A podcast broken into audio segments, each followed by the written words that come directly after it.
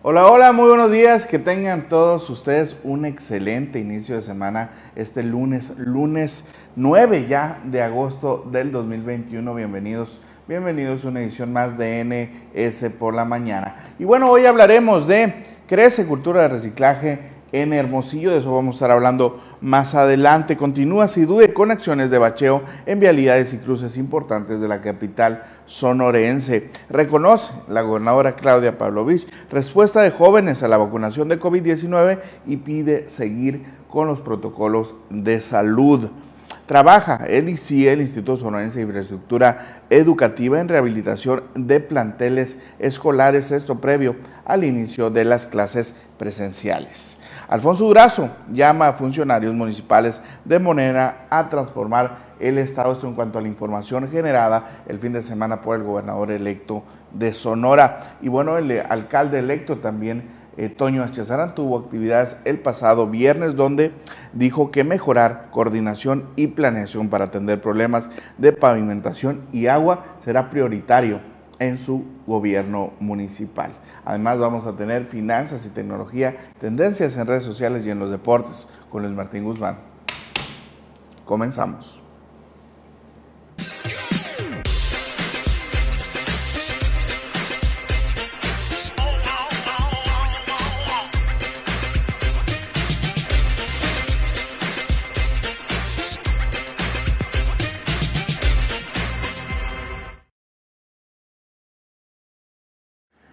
Y bueno, como cada mañana le mandamos un abrazo, una felicitación a todas las personas que están cumpliendo años o celebran algo especial el día de hoy, sobre todo a todos los familiares, amigos y por supuesto los seguidores de la multiplataforma política número uno de la entidad Nuevo Sonora.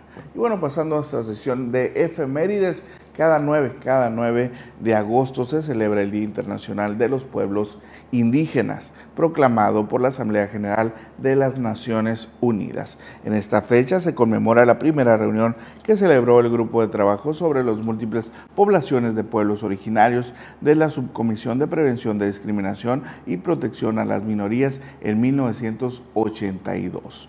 Los pueblos indígenas conforman más de 5.000 grupos distintos en 90 países. Estas eh, están constituidos por 370 millones de personas aproximadamente, es decir, más del 5% de la población mundial y sin embargo se encuentran entre las poblaciones más desfavorecidas y vulnerables representadas, representando el 15% de los más pobres. Son tan importantes porque practican culturas y formas únicas y valiosas de relacionarse con su entorno y retienen rasgos sociales, culturales y políticos que son muy diferentes a la sociedad globalizada. Ahí está. Y obviamente aquí en Sonora tenemos ocho pueblos originarios y bueno, mucha cultura en cuanto al tema de estos grupos étnicos también en Sonora. Y bueno, pasando a nuestra sección de un día como hoy, pero de 1974.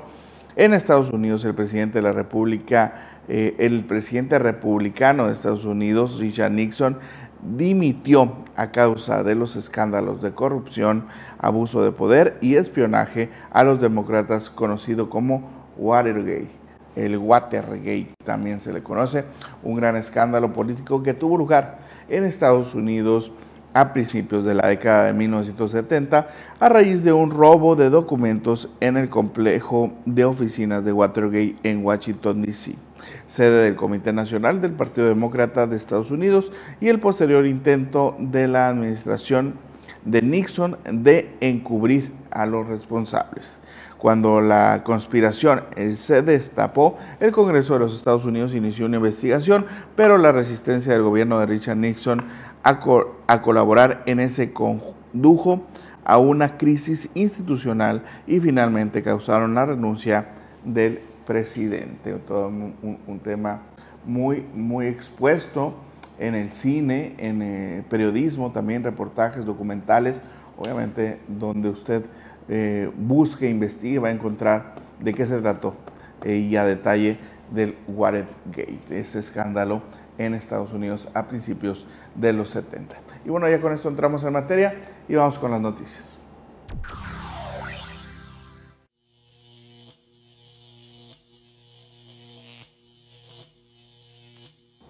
Y bueno, entrando a la, información, Gino Zarraco Morales, director de Servicios Públicos Municipales de Hermosillo, informó que es notorio el aumento de la cultura del reciclaje debido a eh, que en medio año de 2021 se recopiló 40% más de materiales de recicla en los reciclacentros en, en, comparación con todo el 2020. Además, para eh, compensar la pérdida de alrededor de 100 árboles en toda la ciudad, en esta temporada de lluvias, el gobierno de Hermosillo unió esfuerzos con la asociación Reduce tu huella, inspiración, eh, inspirado acción eh, por un mundo mejor, eh, Ser Natura Fundación Verde y a la CONAFOR en el fomento de reforestación al regalar árboles de la región. Sarraco Morales comentó que tanto en los puntos Gastropark, en Soriana Bachoco y en la permanente, que es el periférico norte, se intercambiaron mezquites por los distintos tipos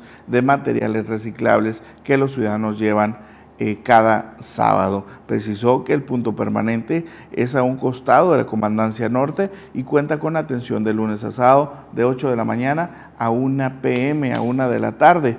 El funcionario agregó que hasta el 31 de julio se, han, eh, se, habían recabado 90 toneladas de reciclaje, en 2018 fueron 14 toneladas, en 2019 57 y en 2020 se captaron 53, es decir, en medio año ya superamos y doblamos la meta con 90 toneladas. Ahí está la información de esta cultura del reciclaje que sigue avanzando en nuestra capital sonorense en buena hora. Y bueno, pasando a otras noticias, continúa SIDUE con acciones de bacheo en vialidades y cruces importantes de Hermosillo. La información completa con Alberto Techiva. Con el fin de brindar condiciones para una movilidad más segura, SIDUE realiza la reparación de baches en diferentes puntos de la ciudad, sobre todo en sectores donde se registra un importante flujo vehicular. El coordinador de Infraestructura, Desarrollo Urbano y Ecología, José Carrillo Atondo, informó que la atención a los reportes se brinda de manera constante y en algunos casos se requiere cerrar vialidades para mayor seguridad. Ese fue el caso de la reparación ubicada en el Boulevard Luis Encinas junto a la Universidad de Sonora, en el cual se trabajó este viernes después de las lluvias. Para ello, se cerró parcialmente la circulación del cuerpo sur del Boulevard Luis Encinas, donde se trabajó en tres carriles dejando uno libre para el paso vehicular, por lo que el funcionario agradeció a la ciudadanía su paciencia. Informó para Nuevo Sonora Alberto Teshiba. Ahí está la información de nuestro compañero Alberto Techiva. Y bueno, nosotros continuamos con un pequeño corte comercial y regresamos con más noticias. Y pasando a otras noticias, la extraordinaria y masiva respuesta de la población de 18 a 29 años de edad al programa de vacunación contra el COVID-19, a quienes no los detuvo ni la lluvia, ni el calor es una muestra de su compromiso y responsabilidad con su salud y con la de sus familias, expresó la gobernadora Claudia Pavlovich Arellano. Esto al destacar la excelente participación de las y los jóvenes de Sonora en esta jornada eh, donde la mandataria sonorense informó que tuvo que ampliarse hasta el miércoles 11 de agosto el periodo de vacunación para alcanzar a dar respuestas a la demanda, por lo que agradeció a personal de salud estatal y federal y al secretario de Bienestar en las extenuantes jornadas que estuvieron llevando a cabo este fin de semana. De acuerdo a los datos recabados por la Secretaría de Salud en Sonora, este fin de semana se vivió una jornada intensa de vacunación en Empalme, Chojoa, Cajeme y Hermosillo. Y en los primeros dos días, viernes y sábado, se aplicaron 100.611 dosis a jóvenes de 18 a 29 años y personas de otros grupos de edad que se dieron cita en los centros de vacunación en estos municipios. Enrique Clausen Iberri, subsecretario perdón, de Salud en Sonora, informó que en Hermosillo se aplicaron 60.847 dosis a jóvenes de entre 18 y 29 años de edad, lo que representa hasta el inicio de la jornada del el día de ayer domingo, un avance del 59%, en Empalme se alcanzó un avance del 78%, en el Chocó 94% y Cajeme 69%, quedando pendientes por aplicar un total, un total de 73.239 dosis, incluyendo la ciudad de Hermosillo. Clausen Iberri reconoció a las y los jóvenes que no dejan pasar la oportunidad de aplicarse la vacuna que los protegerá de forma eh, grave de la enfermedad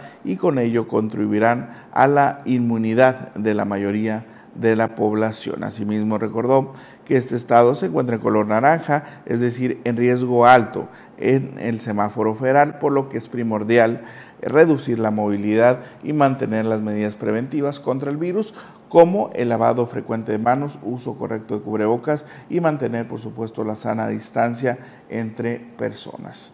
Ahí está la información. Recordemos que eh, se tenía contemplado el viernes, sábado y domingo aplicar este biológico. Sin embargo, por la alta demanda se está ampliando hasta el día miércoles solamente en la Universidad de Sonora y en el CUM.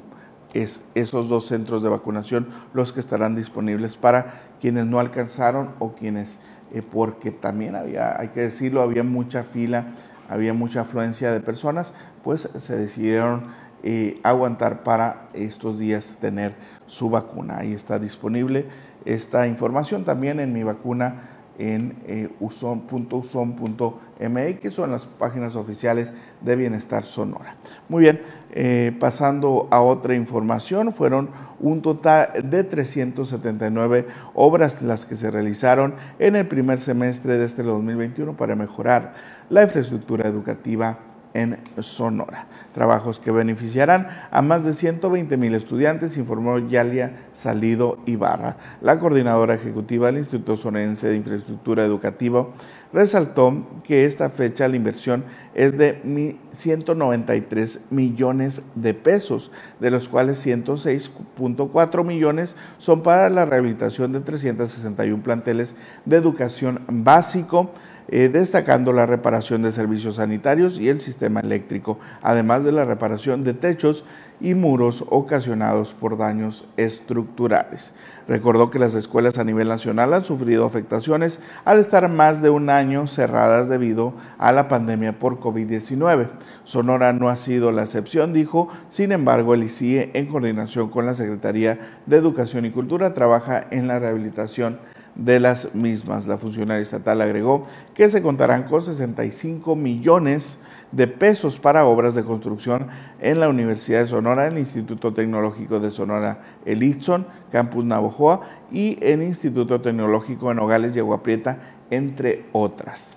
Salido Ibarra señaló que también al mes eh, de junio se invirtieron 21.2 millones de pesos para el equipamiento inmobiliario de la Universidad Estatal de Sonora, Universidad de la Sierra y la Universidad Tecnológica de Chojoa, por mencionar solo algunas. Salido Ibarra resaltó que eh, se intensificarán el ritmo de trabajo debido a que continúa la contratación de nuevas obras para el regreso a clase seguro y paulatino a lo largo y ancho del Estado. Parece, parece también respuesta a lo decidido también por la Secretaría de Educación y Cultura y el gobierno del estado del regreso a clases presenciales, obviamente voluntario paulatinamente, donde también se les invitó a los padres de familia a ser parte de la rehabilitación de estas eh, escuelas que por el confinamiento obviamente tuvieron un desgaste y por supuesto por la falta de mantenimiento. Y bueno, ya con esto vamos a un corte comercial y regresamos con más noticias.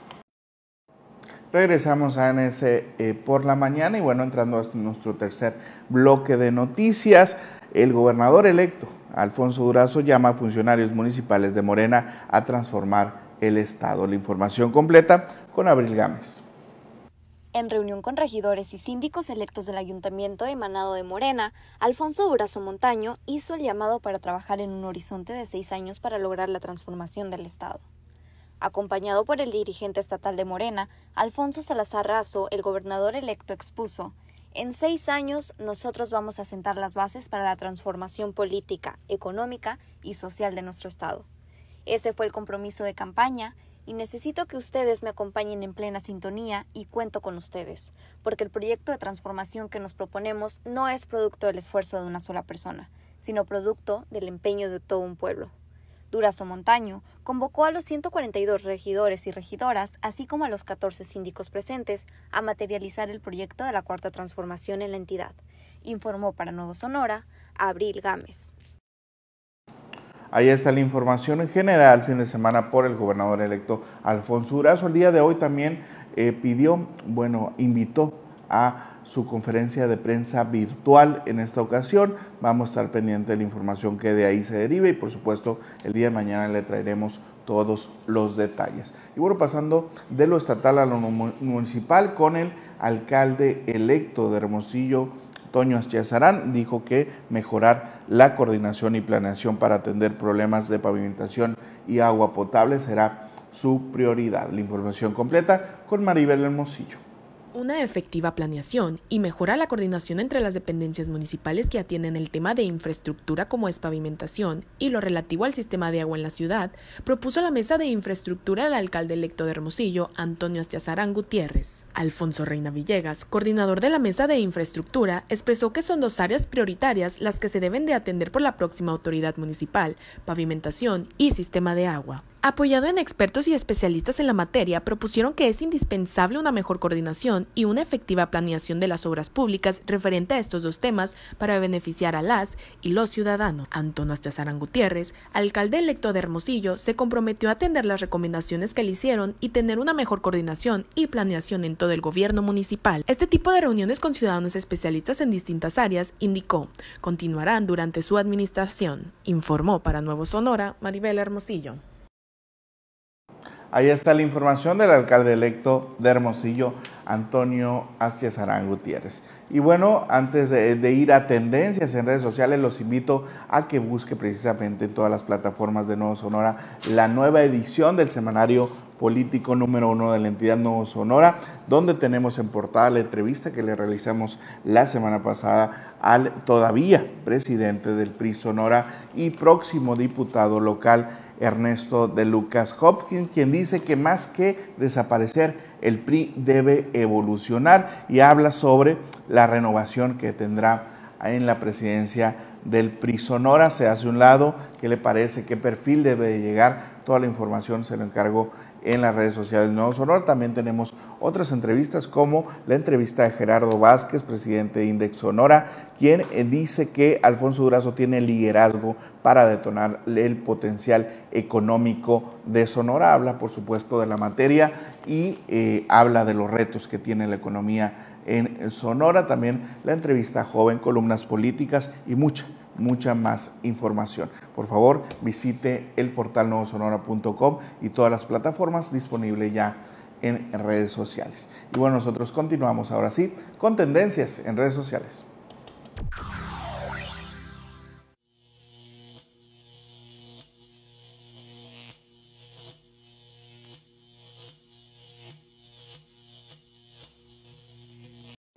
Para mí es un placer estar acompañado esta mañana por Abril Gámez, quien nos trae las tendencias en redes sociales. Buenos días, Abril. Buenos días, Alan. Espero estés iniciando la semana de la mejor manera, al igual nuestra audiencia que nos acompaña el día de hoy. Ya saben que siempre les deseo lo mejor de lo mejor cada semana. Y fíjate que hoy, Alan, traemos noticias muy nacionales. ¿A poco? Sí, y primero, pues para empezar, eh, y una noticia pues delicada es que Vicente Fernández fue nuevamente hospitalizado y ahora a consecuencia de un accidente que tuvo en su rancho y su hijo Vicente Fernández Jr. fue un factor muy importante de que conozcamos esta noticia ya que él pues nos dio a conocer que sufrió una lesión en las cervicales tras caerse.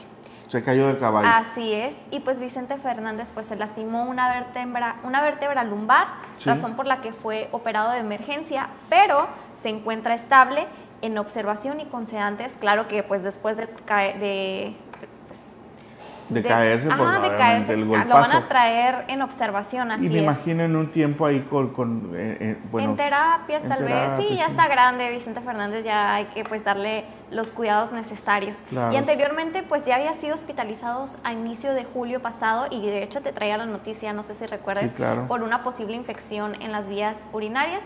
y Pero días después él subió a sus redes sociales un video en el que le decía a sus fans que estaba bien, que se encontraba bien, que todo bien. Sin embargo, pues hoy no hemos tenido el, este video, no nos ha dicho que se encuentra bien, pero pues su hijo Vicente Fernández Jr. es el que ha estado encargado de mantenernos al tanto. Así es, aunque bueno, es, es, una, digamos, fractura eh, que no pone en riesgo eh, su vida, obviamente consterna a toda la gente en, México, obviamente. claro, es, es, muy querido, es un personaje obviamente que forma ya parte de la cultura mexicana, pero bueno, ya está muy mayor para andar en caballo, pero bueno, también este, en su rancho me imagino está, tenía todos los cuidados, sino, eh, pues, pero siempre ocurren los accidentes. Así es. Y luego imagínate él, tanto tiempo estar en caballo, ¿tú crees que no lo extrañe? Claro, pues por supuesto. Así es. Bueno, y si quieres dar un paseo... Y extraña más los palenques, yo creo. sí, pues porque se despidió también a los palenques y daba muy buenos shows. Pero bueno. Ah, pero no se despidió de las fanáticas. De las fanáticas que lo visitan en su rancho ahí también y, y de este muy. Causa mucha controversia, mucha polémica. Muy sí, cariñoso. Muy cariñoso. bueno, y ahora sí, y si quieres dar un paseo virtual a las raíces de Chiapas plasmadas en artes, pues te tengo una invitación y es que te recomiendo el Museo de Arte Virtual del Instituto Interamericano de Cooperación para la Agricultura, que realmente desde la semana pasada ha estado exponiendo obras de artistas mexicanos, pues que rinden tributo a Chiapas y a sus raíces. La verdad está bonita, yo me tomé el tiempo de ver algunas de las exposiciones y están, están muy bonitas, la verdad. Y eh, pues ahí vemos, eh, pues esta, esta obra se trata de muestras llamadas Huellas de Chapa, de Tuxtla Gutiérrez a San Juan Chamula, la pues, pues expone... Son fotografías. Ajá, son fotografías y pues son de varios artistas mexicanos que participan en el colectivo de, de un centro cultural independiente llamado Artex, que fue inaugurado en mayo del 2021 y pues esta plataforma es para artistas eh, nacionales, mexicanos, claro, que pues desean exponer los rinconcitos de... Pues, del país, ¿no? De, México. su país, así es. Aquí le tocó a Chiapas y bueno, vemos ahí una fotografía de una eh, indígena que está haciendo un telar y también hay una cocina tradicional de Chiapas. Obviamente hoy por ser el Día Internacional de los Pueblos eh, Originarios, pues los invitamos también a esta recomendación artística. Y, y, solo tienes que ingresar a la página web IIK doble I latina al principio K.int y, y buscar crónicas rurales, ahí te van a aparecer diferentes artistas mexicanos, sino también puedes ingresar a las cuentas oficiales en cada de sus redes sociales, por ejemplo ahí tenemos la de Twitter, que también es con doble I latina K a noticias. Bueno, eh, eh, lo que estoy viendo es IICA, ¿verdad? Ajá. Ah, ok. Tú, Ah, ok, ok, sí. Es, que la, doble ICA, así es. Así es, doble ICA. Es que ya lo pronunciaba junto, el K. Sí, sí. y se puede confundir con, con la letra K. Muy bien. Bueno, y ahora sí. Y ahora sí, la última noticia, la que ha sido muy impactante en redes sociales y hasta fue tendencia el día de hoy en la mañana en Twitter, es que es sobre Lin May, que pues la vedette vuelve a ser, vuelve a estar más bien en este huracán de la controversia, de la polémica, más bien de la polémica, ya que anunció su embarazo a sus 68 años, anuncia embarazo y pues afirma que ya tiene tres meses. Y pues la vemos posando pues con su novio. Pues, pues a ver, son mentiras, ¿no? Es una, es una broma. No lo sé. La verdad, todos pensamos que sí. Yo creo, yo quiero no, pues al menos que, haya rentado un vientre, porque la verdad, pues em, médicamente no, no es posible, ¿no? Pues es lo que yo pienso, pero pues ella lo pronunció así, fue tendencia y hasta ahorita ya no ha dicho nada más, más que la noticia. Fíjate, pero bueno, esas fotos las comparte en la actualidad. Claro, ahí vemos, hace 21 una, horas. Una muy bonita figura, Lin May, ¿no? Ah, sí hace 21 horas. Ahí tenemos el post. Y si no me cree, vaya usted a verlo en la cuenta de Lin Piso guion bajo May guion bajo. Ahí está de joven en los 70, 80, ¿no? Ahí sí le creía que, estaba, que podía pues estar embarazada. Creo que sí es, es, es madre, es madre de, de, familia, pero bueno, ya a esa edad pues... Eh, muy difícil que se logre un, embarazo, ¿no? claro, y la verdad sí ha causado muchos comentarios en redes sociales, desde ya siéntese señora a será tatarabuela. Sí, sí, la verdad es que sí, si sí está embarazada por algún método eh, externo, pues las felicitaciones y bueno. Y desearle todo el éxito, pero si no, pues qué broma. Sí, no, o bueno, a lo mejor es, es una estrategia publicitaria ahí, ya sabes que muchas veces eh, los artistas se sienten o los, los eh, personajes de la farándula se sienten pues un poco fuera de foco y empiezan a hacer controversias con este tipo de, de cuestiones. Vamos a esperar si hay confirmación de embarazo y de qué se trata. Así Muy bien, perfecto. Muchas gracias, Abril, por eh, traernos tendencias en redes sociales. Nos vemos el día de mañana. Hasta mañana. Y nosotros continuamos con los deportes.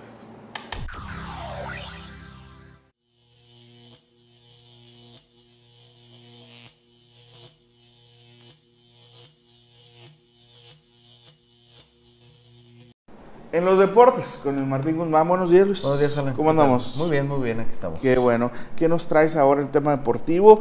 Ya se acabaron las Olimpiadas, ya se acabó la Copa Oro, pero bueno, el mercado de fichajes y el tema de la Liga MX sigue. Sigue. Sí, sigue vigente. Pues te tengo como noticia una pequeña recapitulación de los Juegos Olímpicos que acaban de culminar.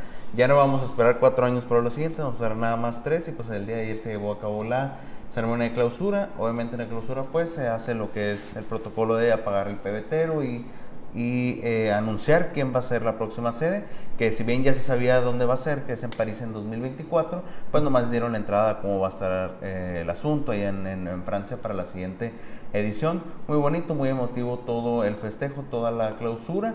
Y bueno, ¿qué recapitulación tenemos? Pues México culmina en la posición 84 del medallero olímpico con nada más cuatro medallas de bronce.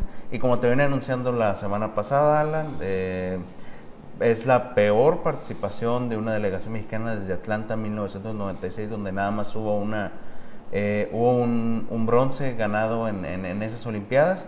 Y pues bueno, eh, así fueron los resultados de la delegación mexicana y muchos cuartos lugares, muchos cuartos lugares, muchos ya casi, ya muchos casi. ya casi. ya merito, ¿no? Muchos ya merito.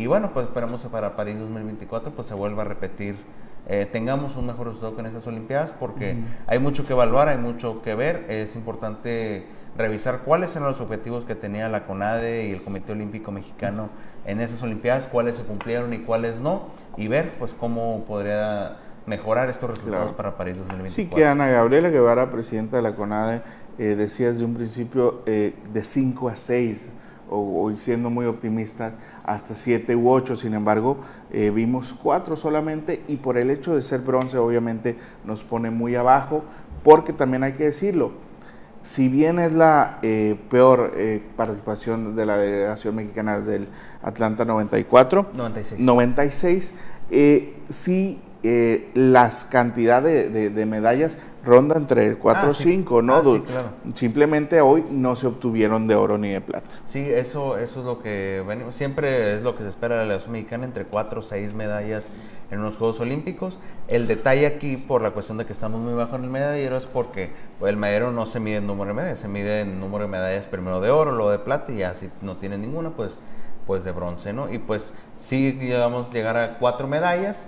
Eh, pero pues nos faltaron las de otro color para poder avanzar más arriba en el medallero. Así es, obviamente va a haber críticas, va a haber culpables y eh, pues vamos a ver cómo le va a nuestra paisana y orgullo sonorense Ana Guevara, quien pues obviamente ahorita está entrando apenas en el ojo del huracán. Eh, ¿Qué esperarías tú, Luis Martín? Eh, pues hay muchas cuestiones que se pueden resolver. Primero que nada, pues el la selección de atletas para ir a Tokio 2020 porque hubo muchos casos que ya habían clasificado a los Juegos Olímpicos cuando se iban a llevar en 2020 y pues por la cuestión de que se cambiaron en 2021, pues muchos de atletas eh, tuvieron que volver a entrar a un selectivo del mismo Comité Olímpico Mexicano para ir a Juegos Olímpicos y muchos que tenían su boleto original quedaron fuera de, este nuevo selectivo, ¿no? El caso también de la selección de béisbol, que tuvo malos tratos y malos manejos de parte de, la Federación eh, de Béisbol aquí en, aquí en México, que el equipo que se clasificó pues no fue el equipo que al final mandaron y eh, gracias a muchos eh, compadrazgos y amigos entre ellos, pues mandaron a otra selección diferente.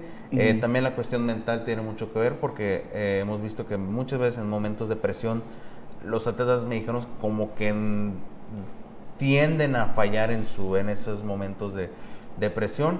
No, no, no estoy eh, culpando a nadie, pero simplemente es algo que, que, se puede mejorar porque esas posibilidades de medalla de todos los cuartos lugares, pues yo creo que la mayoría pudieron haber sido finalmente medallas si se hubiera manejado bien la presión para los atletas. Yo no soy atleta, no, no, no, sé si yo, tengo la voz autorizada para comentar. De por sí una competencia te genera cierta presión, sí, pero en esos momentos decisivos de medalla, obviamente, hubo fallas donde este golfista, por ejemplo, la propia Ale Valencia, que iba dominando eh, su partida y en, en algún momento eh, tiró una flecha mal, igual de este, la verdad, son muchos, muchos cuartos lugares donde podríamos estar analizando uno por uno, pero sin duda los resultados finalmente negativos, digamos, eh, un saldo negativo para la delegación. Sí, un amargo sabor de boca de la delegación, más también por la cuestión también con Alexa Moreno, que también hubo mucho, por parte de los jueces, pues mucho o favoritismo, o muchos malos, malas decisiones, porque hemos visto que a veces que los chinos daban un clavado regular y los jueces le daban 9, 8 por, por, ser chinos. de ser chinos, de, de, participar en la delegación china. También eh, Alexa Moreno también sufrió algo así. Mucho favoritismo para el, los locales, para Japón, que eso se suele ver muy seguido cuando el, el cuando es el, el, país sede, pues es el que está compitiendo, ¿no? Pero ahora con Japón sí se ve muy marcado a veces el favoritismo en cuanto a, en muchas competencias, que pues obviamente los, los, hicieron ganar muchas medallas y quedaron en el tercer lugar del, del medallero. Del medallero. La verdad es que es, es digno del análisis y también son muchos factores los que influyen obviamente para estos resultados. Vamos a esperar que deciden a nivel nacional porque también hay muchos lazos con, el gobierno federal. En cuanto al tema del béisbol, que es algo muy polémico, hemos de recordar que ahí están involucrados eh, varias personas muy allegadas al presidente Andrés Manuel López Obrador, entonces tampoco es como que se espera que haya decisiones trascendentales, pero bueno, vamos a esperar. Eh, y lo bueno es que hay muchos prospectos, hay muchos deportistas que sin duda tendrán su, eh, pues digamos, eh, su mejor momento en este París. París 2024. 24. A propósito, antes de, entrar a otro tema, los invitamos a que busque también la edición, toda la edición completa, obviamente, de Nuevo Sonora, pero también la entrevista que le realizaste a la medallista olímpica Alejandra Valencia. Alejandra Valencia de Tiro con Arco, quien pues vino, y nos visitó aquí en Nuevo Sonora y tuve la oportunidad de platicar con ella. Así es, ahí nos contó pues cómo fue su experiencia, primero que nada eh, más personal dentro de lo que fue los Juegos Olímpicos y obviamente esa, esa medalla olímpica, esa, esa, trayectoria y esa nueva experiencia que tuvo en, en Tokio 2020. Así los invito a que busque esta crónica, esta crónica que nos eh, comparte la propia Alejandra Valencia a manera de entrevista, donde pues va narrando todo lo que vivió en Tokio 2020, llevado a cabo obviamente este 2021. Así es. Muy bien, ¿con qué seguimos? Pues bueno, nomás a esperar París 2024, empieza la cuenta regresiva y ya, el último tema que tengo es que la Liga MX pues se, jugó la jornada 3 ya del campeonato mexicano y el Querétaro pierde 0-1 de local ante el León, Mazatlán, Mazatlán que tiene un muy buen inicio, empató con el Monterrey, tiene dos victorias y un empate el equipo de Mazatlán. Cruz Azul vence 2 a 1 al equipo de Necaxa. Tijuana recibió a Toluca y perdió 2 a 0 ante el equipo del Estado de México. Chivas y Juárez empataron a un gol. Las Chivas no levantan nada, de un, ni una dan las, las Chivas. El América, en cambio, vence 2 a 0 al Puebla. Tigres, que lamentablemente tampoco levanta y no se ve un buen funcionamiento todavía con Miguel Herrera. Y en el debut del jugador francés eh, Taubin empataron a un gol y Taubín se fue expulsado del, partido. Eh, Pumas también tampoco levanta el equipo de Universidad Nacional, pierde 3 a 1 contra el San Luis y el día de hoy eh, se cierra la jornada con el Pachuca contra Atlas. Muy bien, hay que recordar que apenas se van a estar eh, pues sumando los seleccionados de las Olimpiadas, la selección mexicana olímpica, donde pues sin duda los más destacados son de América y Chivas, ¿no? Alexis Vegas, Austin Córdoba, Henry Martin. Y, varios suenan como para irse a Europa, ¿eh? Sí, claro. De hecho, Johan Vázquez se dice, aprovechando al sonorense, naujoense eh, Johan Vázquez, dicen, no sé qué tan confiable sea la fuente, pero ya se estaba manejando mucho el fin de semana de su posible salida allá a Europa, que supuestamente el equipo de eh, el Genoa de, de Italia ya tiene una negociación con el con Pumas y que posiblemente ese es su destino si se va a Europa. El mismo Johan Vázquez en su regreso aquí a México eh, pues mencionó que sí hay, que es cierto, hay un interés, no dijo específicamente qué equipo, pero que hay interés, que hay negociaciones y que pues esta semana es es clave para saber cómo, cómo le va. Ahí está, es el primer, está haciendo historia Johan Vázquez, el primer navajoense en, en, ganar una medalla olímpica y ahora podría ser el primer navajoense futbolista profesional que llegará a Europa, vamos a esperar, ojalá, ojalá se le dé. Y este Sonorense creo que sería el segundo, si no. el segundo después del Tecatito, podría ser, podría ser, podría ser. Muy bien, eh, muchas gracias Luis Martín. Vamos a esperar también este eh, fútbol de estufa, donde también se están cerrando ahí los mercados de transferencias. Estuvo calmado el fin de semana. Estuvo calmado, bueno, con lo de Messi, pues. Con lo de Messi, pues no, o sea, calmado en el sentido que lo de Messi vino a, a tapar todo, todo, todo tipo de movimientos, pero pues ya esta semana se reactiva. Muy bien. ¿Y cuándo se cierra el, mercado? El mercado hasta el 30, 30 de agosto. 30 de agosto. Bueno, todavía hay tiempo ahí de hacer algunas negociaciones. Muy bien, muchas gracias Luis Martín. Nos vemos el día de mañana y nosotros agradecemos también a todas las personas que estuvieron atentas en una edición más de NS por la mañana. Nos vemos mañana. Mañana.